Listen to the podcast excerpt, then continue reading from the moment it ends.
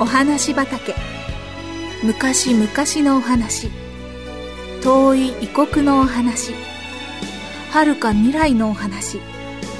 それからすぐお隣のお話。ほんのさっきのお話。今日はあなたに届けます。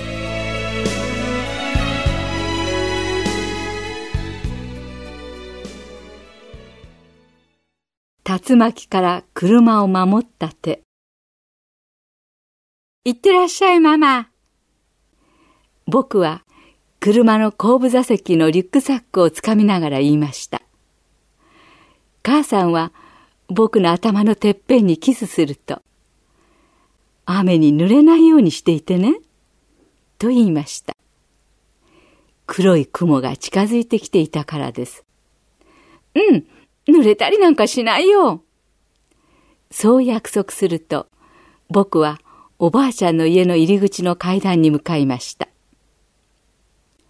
母さんは週に2、3回、午後の3時から11時まで、マーシー病院で当直として働いていました。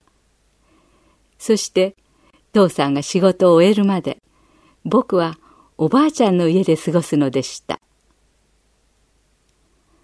びっくりしたことに、その日、母さんは30分ほどで帰ってきました。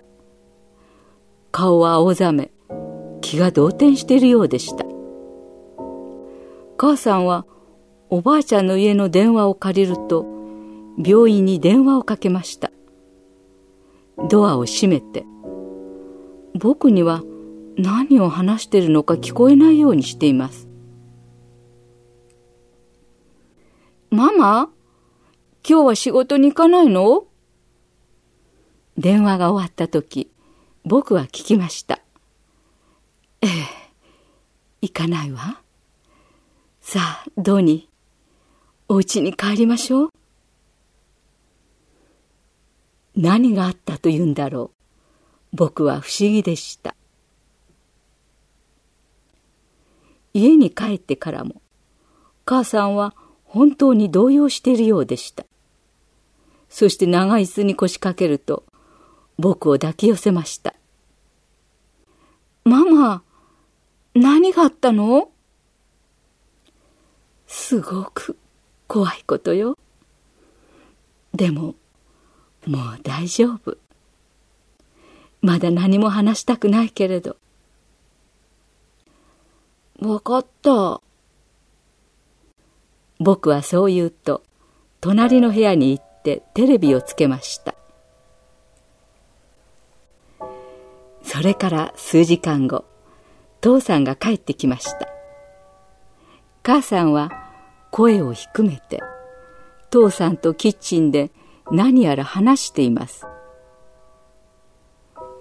父さんは話す時決して声を潜めたりしません。大きくてはっきりした父さんの声が聞こえてきました。ほう、私はそうは思わないがね。多分車スリップして濡れた舗装の上でスピンしたんだよ。母さんが声を潜めて、さらに何か言います。それもそうだな。有料道路に入っていく傾斜路には、車がスピンするほどのスペースはないものな。高い縁石もあるし。母さんの低い声がまたひとしきり話します。ねえ君、君はひどく怯えているよ。だが、もしそれが本当に竜巻だったんなら、ニュースでもう耳にしていることだろうに。僕はアニメからニュース番組に急いでスイッチを切り替えてみました。ニュースは始まったばかりでした。今日、3つの州にまたがる有料道路で竜巻が発生し、ニュースキャスターが言っています。パパ、ママ、これを見て僕は叫びました。リポーターは料金所の係員にインタビューをしています。ええ、竜巻はちょうどあそこのあの傾斜路のところに降りてきたんです。赤い小型のシェベットがこちらに向かってくるところでした。竜巻はその車を巻き上げ、車は空中でくるくると回り出しました。それから竜巻は、車をまた元の傾斜路に戻したんですよ。ただし進行方向は逆でしたがね。運転していた人は怪我をしたようですか？見たところ、してはいなかったと思います。車はそこに数分間止まっていましたが、それからゆっくりとまたスティーブンソン高速道路の方に下っていき、走り去りました。母さんのことを言っているのでしょうか？車にも損傷は全くないようでした。料金所の係員はそう言葉を続けました。やっぱり本当に竜巻だったんだわ。母さんはそう言うと、わっと泣き出しました。父さんは母さんを抱き寄せました。とても静かだったのよ。母さんはすすり泣きながら言いました。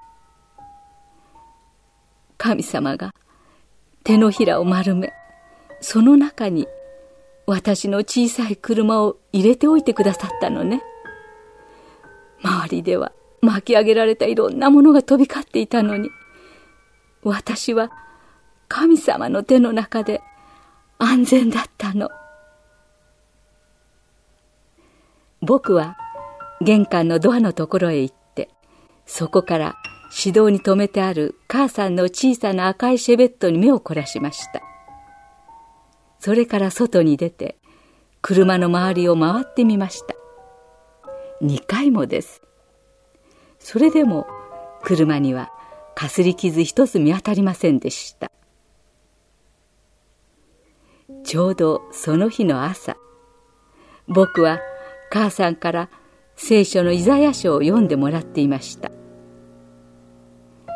誰も神様の手から私たちを離せる者はいないと書かれている箇所です。僕は目を閉じるとイエス様に言ったのでした。